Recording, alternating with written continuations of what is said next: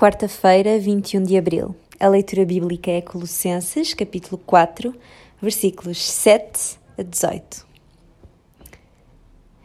Deem cumprimentos aos irmãos de Laodiceia, bem como a ninfa e à igreja que se reúne em casa dela. Depois de lerem esta carta, enviem-na à igreja de Laodiceia para lá ser lida também. E procurem que a carta seja enviada aos de Laodiceia, seja lida no vosso meio também e digam isto a Arquipo: procura cumprir bem a tarefa que o Senhor te deu. Esta saudação é da minha própria mão. Saudações de mim, Paulo. Não se esqueçam que estou preso, que a graça de Deus esteja convosco.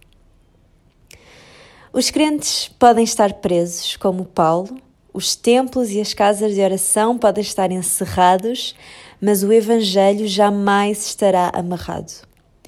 Cerca de uma dúzia de nomes são aqui citados, que de uma ou de outra forma estavam a participar neste anúncio das boas novas e que combatiam com ousadia para o crescimento do reino.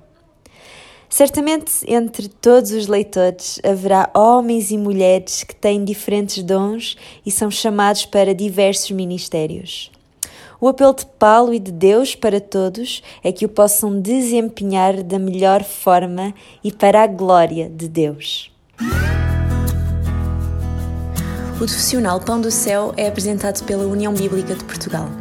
A União Bíblica é uma organização cristã internacional e interdenominacional que usa a Bíblia para inspirar crianças, adolescentes e famílias a conhecerem a Deus. Para mais informações, visite o nosso site em uniãobíblica.com.